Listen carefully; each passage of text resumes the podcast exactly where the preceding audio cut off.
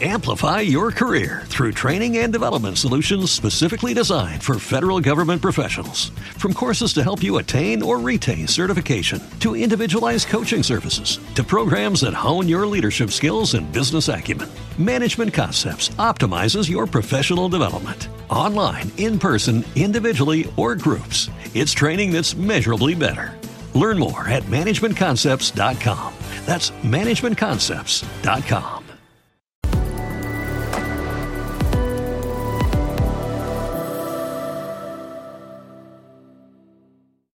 Los propósitos de la revista de Occidente son bastante sencillos. Existe en España e Hispanoamérica un número crecido de personas que se complacen en una gozosa y serena contemplación de las ideas y del arte. Asimismo, les interesa recibir de cuando en cuando noticias claras y meditadas de lo que se siente, se hace y se padece en el mundo. Ni el relato inerte de los hechos, ni las interpretaciones superficiales y apasionadas que el periódico les ofrece concuerdan con su, deseo. Leo las primeras palabras del propósito con el que la revista de Occidente se presentó en julio de 1923, hace ahora 100 eh, años. Y ya en este propósito eh, late eh, la importancia de una herencia que a nosotros nos emociona recibir hoy aquí en la caja de las letras, en la caja 914 de la caja de las letras del Instituto Cervantes. Eh, estos actos tienen la humildad de una convicción que vale más que cualquier ritual y cualquier protocolo. La verdadera riqueza de una comunidad es la cultura y el mejor compromiso con el pasado es saber elegir la herencia más válida de nuestros mayores. Y desde luego la revista de Occidente es una herencia que se ha hecho presente a lo largo de los años en nuestra cultura. Eh, claridad, claridad, claridad demandada en tiempos que eh, pueden jugar con la oscuridad de las mentiras o con la las simplezas de la superficialidad y de los discursos sin eh, ningún tipo de calado. Eh, la revista Occidente tiene mucho que ver con la personalidad de Ortega.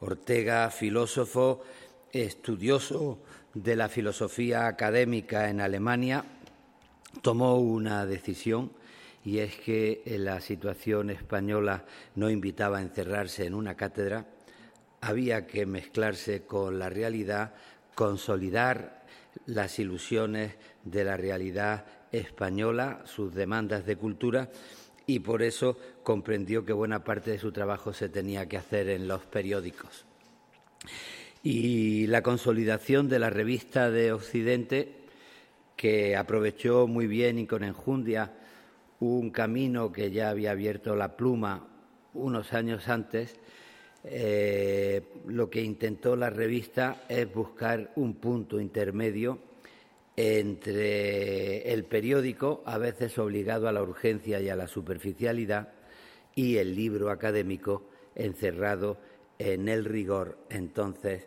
de eh, los despachos filosóficos, los despachos universitarios.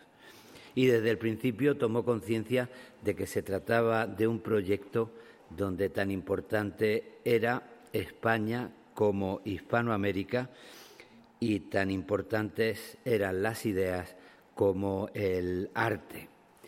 En el primer volumen de la revista la que recogió eh, los tres primeros números, pues eh, los lectores pudieron encontrarse, por ejemplo, con Corpus Varga, Baroja, Gerardo Diego, Díez Canedo, Gómez de la Serna, eh, Antonio Machado, Manuel Morente, el propio Ortega, desde luego, Juan Ramón Jiménez, el propio Ortega escribiendo, por ejemplo, sobre Bertrand Russell, y me acuerdo de aquel artículo porque también en los primeros números está Simmel y está la filosofía unida a la literatura. Y está desde luego otro nombre que fue importantísimo para la revista como Fernando Vela. Y poquito después pues fueron apuntándose otros amigos del proyecto intelectual. Si no recuerdo mal fue ya en 1924 cuando Gregorio Marañón publicó su primer artículo sobre eh, eh, el Don Juan sus notas sobre la biología de Don Juan. Una revista que marcó el rumbo de una época donde las revistas fueron fundamentales.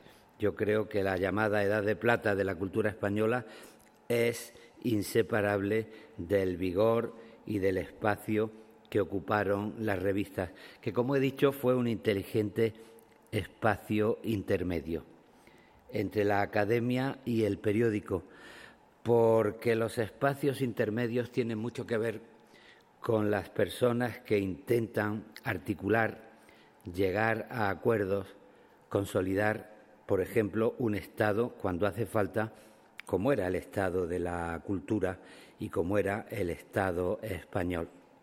Eh, para los que estudiamos literatura, pues el contexto de generación es muy muy importante eh, porque aquí se impuso aunque científicamente y rigurosamente siempre decimos que no es un concepto eh, preciso, se impuso el concepto de generación.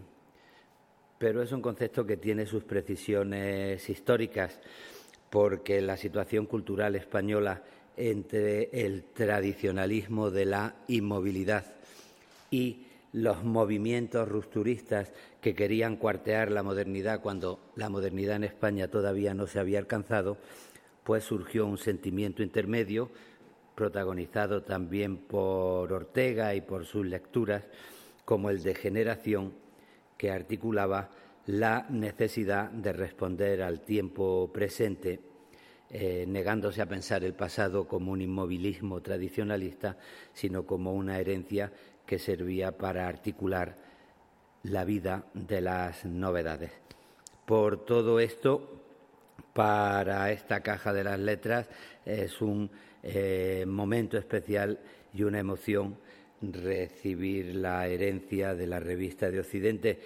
Y si se me permite como poeta arrimar el asco a mi sardina, pues recordaré también que en la eh, revista de Occidente eh, se puso en marcha una colección editorial que dio a la luz, por ejemplo, El romancero gitano de Federico García Lorca, El cántico de Guillén, Vísperas del gozo de Pedro Salinas, otro libro fundamental para la época, la deshumanización del arte del propio Ortega y Gasset. Por todo esto quiero dar las gracias de corazón, eh, en primer lugar, a Fernando Rodríguez Lafuente, que está en su casa, porque aquí está, además de como director de la revista de Occidente, en la actualidad como director del Instituto Cervantes. De manera, Fernando, que bienvenido a tu casa. Y le doy las gracias eh, porque nos acompañan como testigos de este acto a Lucía Sala, que es la directora general de la Fundación Ortega Marañón, a Javier Gomá, que es director de la Fundación Juan Mars, y un filósofo que representa bien eh, una herencia generacional del pensamiento de la revista de Occidente y de Ortega, y de Diego Garrocho, que es vicedecano de Investigación, Transferencia de Conocimiento y Biblioteca de la Universidad Autónoma de Madrid y que también es heredero de este pensamiento que hoy recibimos con orgullo aquí Muchas gracias. Si algo podemos heredar de esta época es la conciencia de que la cultura, el conocimiento, el estudio son apuestas fundamentales para una sociedad y para una convivencia democrática. Sí, no hay mayor riqueza en una comunidad que su cultura. Muchísimas gracias y Fernando, te cedo la palabra. Muchas gracias,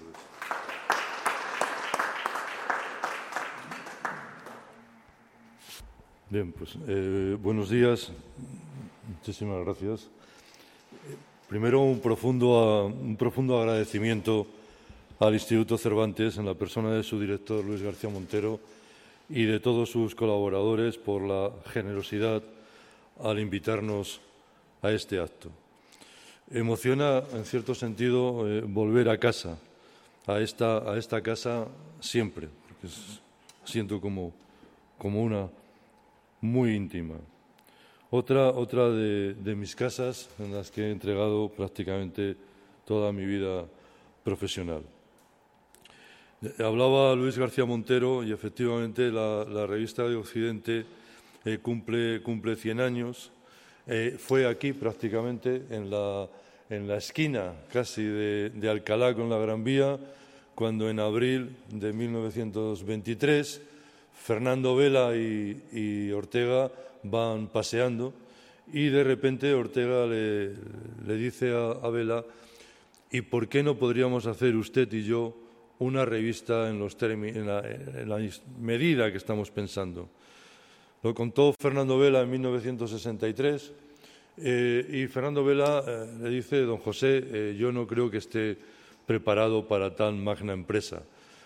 Pero después confesaría a Vela, pero sentirme al lado de Ortega me dio ánimos para comenzar la empresa. Y la empresa comenzó efectivamente a unos metros de aquí, en la Gran Vía, en lo que hoy es la Casa del Libro, que entonces se llamaba el Palacio del Libro, que se, acaba de, se acababa de inaugurar y por eso la Casa del Libro hoy y la revista Occidente cumplen 100 años. Y 100 años, como bien dijo otro director de esta casa, eh, Juan Manuel Bonet, como comisario de la exposición, eh, revista de Occidente, La Modernidad Española, eh, esos, esos 100 años representaban los dos ejemplos. Primero la Gran Vía, después eh, esa, especie de quinta avenida que decía nuestro amigo Javier, Javier Riollo.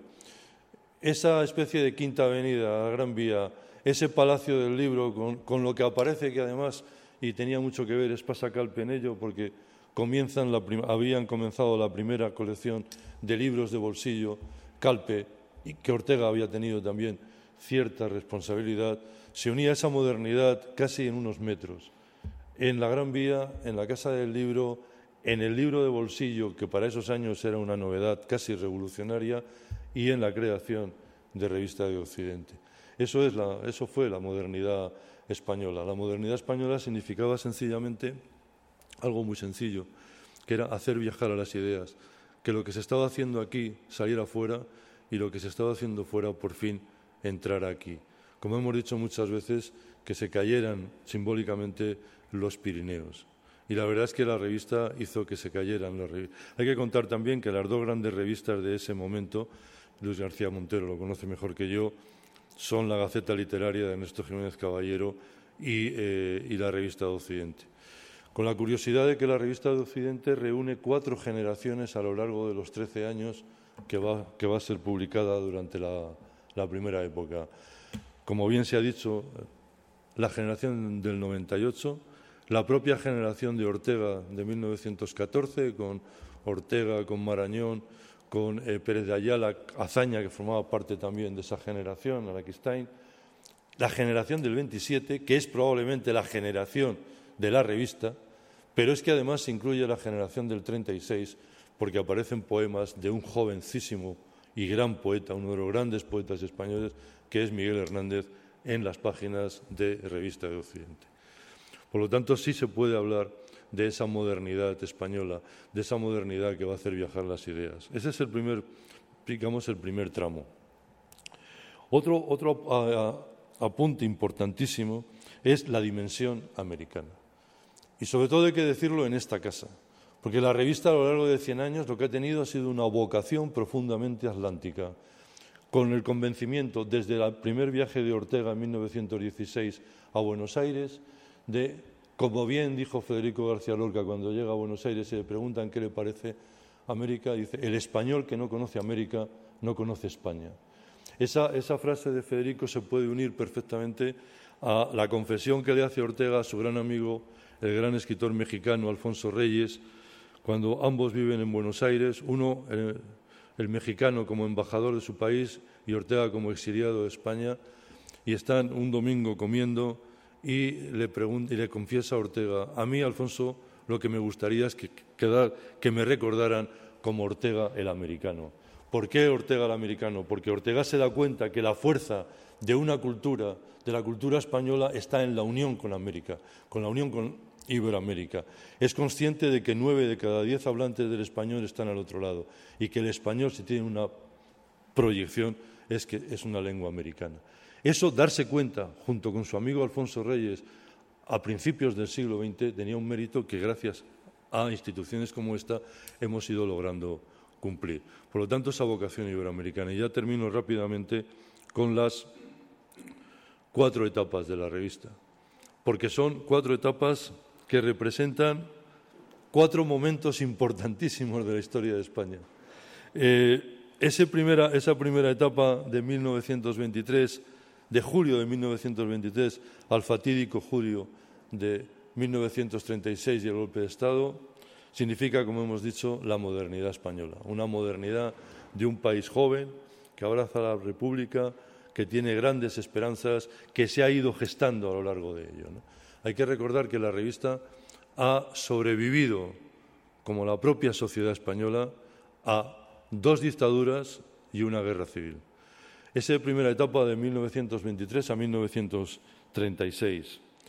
La revista, evidentemente, es imposible que pueda salir inmediatamente después de la, guerra, en la inmediata posguerra, con el ambiente de represión y de falta de libertades que puede existir. Y por lo tanto es que ni se plantean eh, que se vuelva a publicar la revista. queda una pequeña apertura en 1963 con una nueva ley de prensa que permite que, luchando contra la censura, eh, solventando la, censura, eh, prohibiendo la censura, pero hay que seguir adelante y sobre todo desde dentro, la revista se vuelva a publicar. La verdad es que se publica se publican tres revistas al mismo tiempo gracias a la ley de prensa que van a cambiar radicalmente la vida no solamente política, sino intelectual, académica y cultural de España.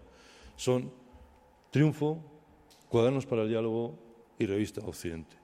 En este caso, la revista, eh, Luis García Montero ha señalado muy bien, si en la primera etapa hay una persona clave en la revista es Fernando Vela es el secretario de redacción. El secretario de redacción, en el fondo, es el que hacía la revista. Nosotros en el archivo de la Fundación tenemos cartas de Ortega, a veces muy divertidas, en las que se dirige a Vela y le dice, ustedes los de la revista, como si la revista... Y la verdad es que la revista la hacían dos, bueno, como ahora, eh, que eran eh, eh, Fernando Vela y Loreta Castilla, la secretaria, porque, porque Ortega de vez en cuando, incluso hay cartas en las que Fernando Vela, si me permitís, un poco cabreado ya, le insta a Ortega a que envíe el artículo como suele pasar siempre, ¿no? que le dice don eh, Ortega, eh, estamos para cerrar la revista y usted no envía el artículo. Y esas cosas había, pero esa primera etapa con el secretario de redacción Fernando Vela, hay que reivindicar muchísimo a Fernando Vela. Fernando Vela era conocido en los, en los medios así más o menos cercanos a la revista como el aduanero. El aduanero porque él había sacado las oposiciones de aduanas, pero el aduanero porque era en el fondo el que decidía qué artículos se publicaban o no en la revista, y era el que pasaba a la aduana.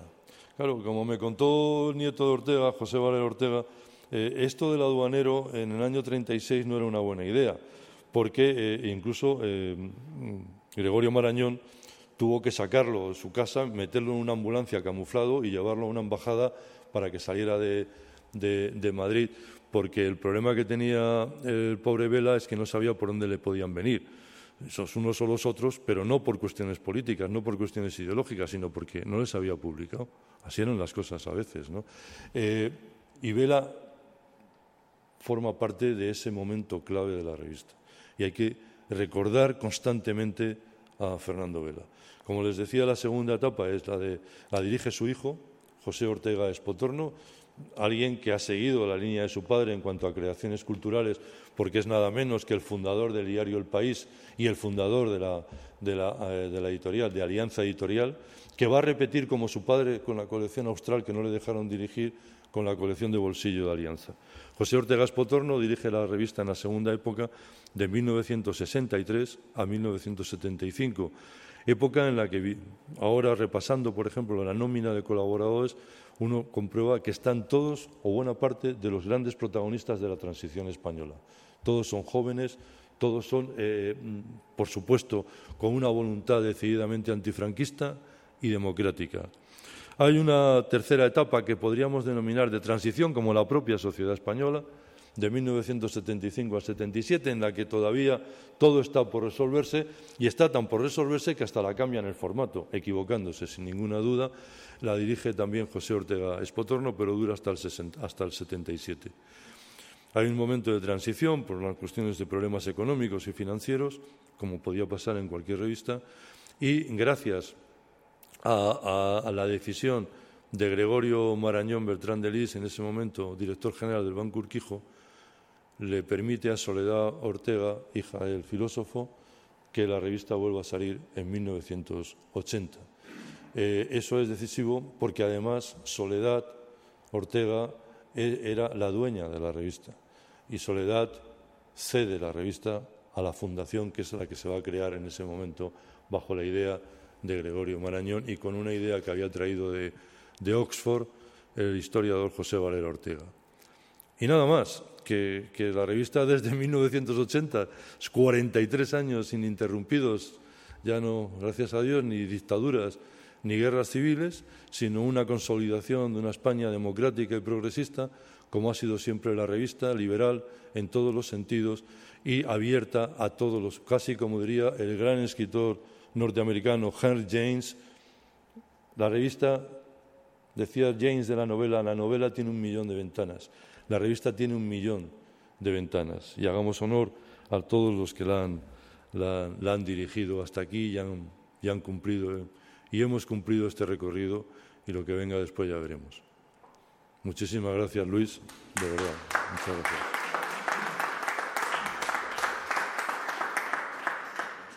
Bueno, como eh, se trata de recibir la herencia y, tenemos la suerte de contar hoy aquí con el testimonio de Javier Gomá y de Diego Garrocho, les voy a pedir que antes de introducir en la caja 914 el legado, pues que nos lean qué dedicatoria le han hecho en, su libro con motivo de este acto.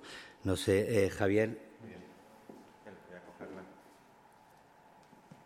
Voy a decir una cosa nada más, con tu permiso. Todo lo que quieras. No, no, muy brevemente. Y es que me doy cuenta de que he escrito la segunda dedicatoria, porque oyéndos eh, hubiera escrito otra. Ayer estuve en Soria y me contaron que cuál había sido la definición que Octavio Paz hacía de la poesía citando a Alfonso Reyes. Personajes todos ellos invocados hoy. Dicen, la poesía es lo único que da liebre por gato. Y se me ocurrió que si ahora escribiera la dedicatoria diría la revista Occidente es, eh, nos ha dado durante un siglo liebre por gato. Y esta es mi mejor dedicatoria, pero no se me ha ocurrido. Entonces tengo que leer la, segunda, que, es la que realmente eh, he escrito. Por otro, lado, recomiendo muchísimo, que alguien la habrá leído, la biografía de Mozart que escribió Fernando Vela. Yo la leí en, el libro de bolsillo, es un prodigio de claridad y de belleza y de sencillez. Mi segunda dedicatoria dice, dedico imitación y experiencia a Revista de Occidente con admiración por un siglo deslumbrante, con esperanza de que dé luz un siglo más y feliz de acompañarlo en esta caja de las letras.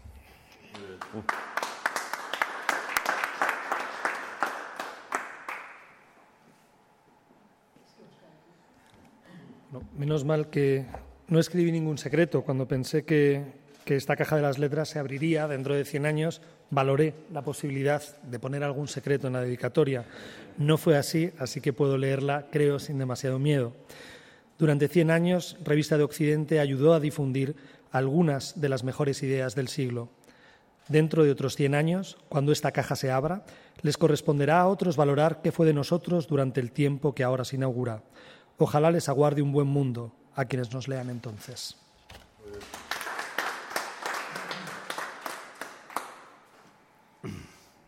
Y le, voy a pedir a Lucía que lea las dedicatorias de Adela Cortina y de Remedios Zafra que no han podido estar esta mañana con nosotros.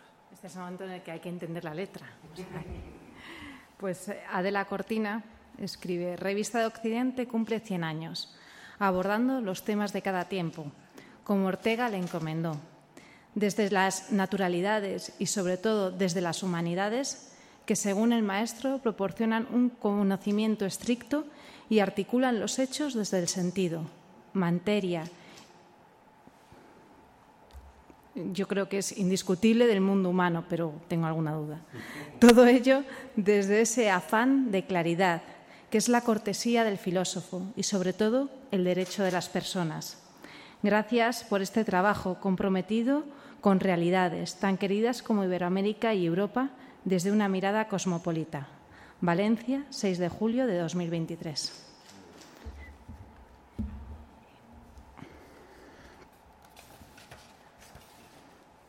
Remedios Zafra además hace un dibujo, luego os lo enseño. Verano en Madrid, Fundación Ortega Marañón 2023. En tiempos de palabras rápidas, estas lentas para la revista que cuida el pensar, que al nombrarse Occidente orienta y libera, crea suelo y crea nube. Para el futuro, Remedios Zafra.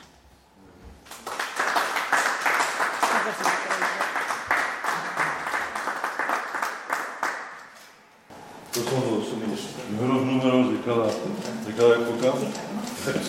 Este es el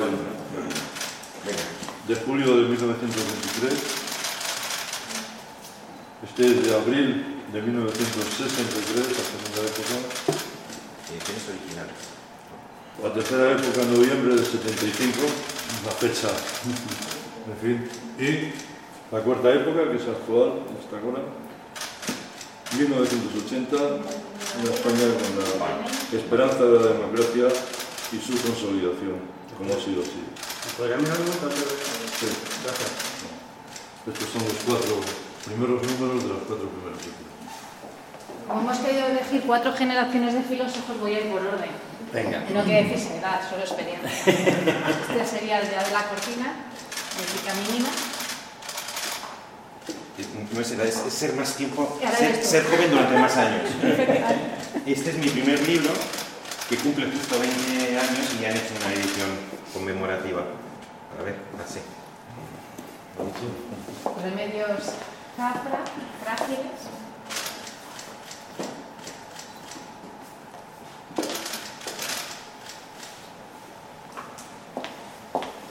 Ya Mi segundo libro, el tópico de la nostalgia, me parecía especialmente apto para algo que acaba de tener dentro de este duda.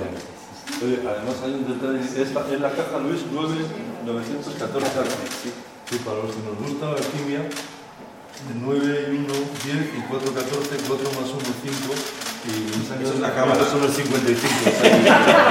Eso es de dice quién gana la liga el año que viene. Bueno, sabéis, El- las cajas eh, tenían dos llaves tradicionalmente, una para la institución y otra para los depositarios, y yo le doy a la directora de la fundación y al director de la revista para que tengan una caja.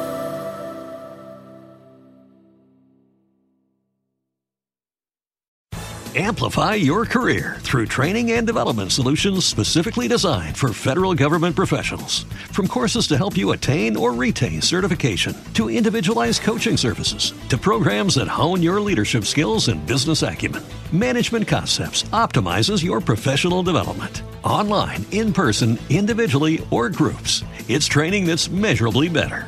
Learn more at managementconcepts.com. That's managementconcepts.com.